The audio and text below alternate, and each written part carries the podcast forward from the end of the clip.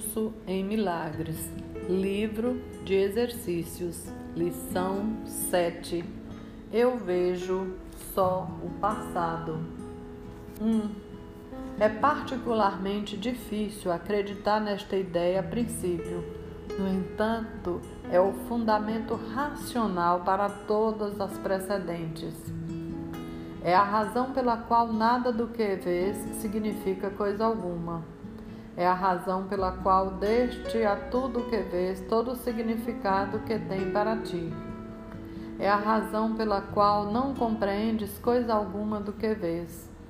É a razão pela qual os teus pensamentos não significam coisa alguma e são como as coisas que vês. É a razão pela qual nunca estás transtornado pela razão que imaginas. É a razão pela qual estás transtornado por ver algo que não existe. 2.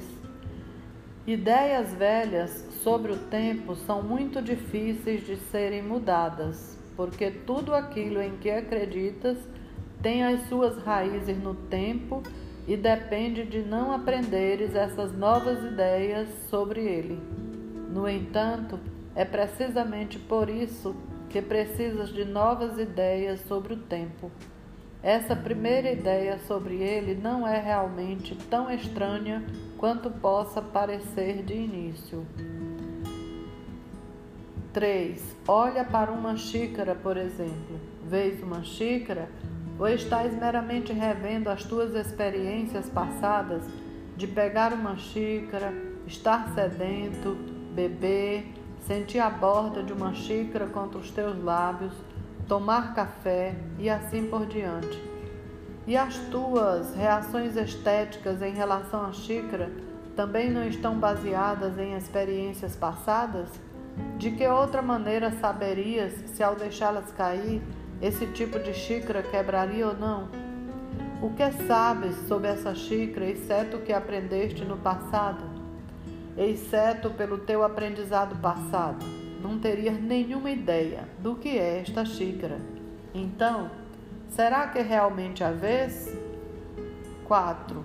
Olha à tua volta, isso é igualmente verdadeiro para o que quer que seja que olhes.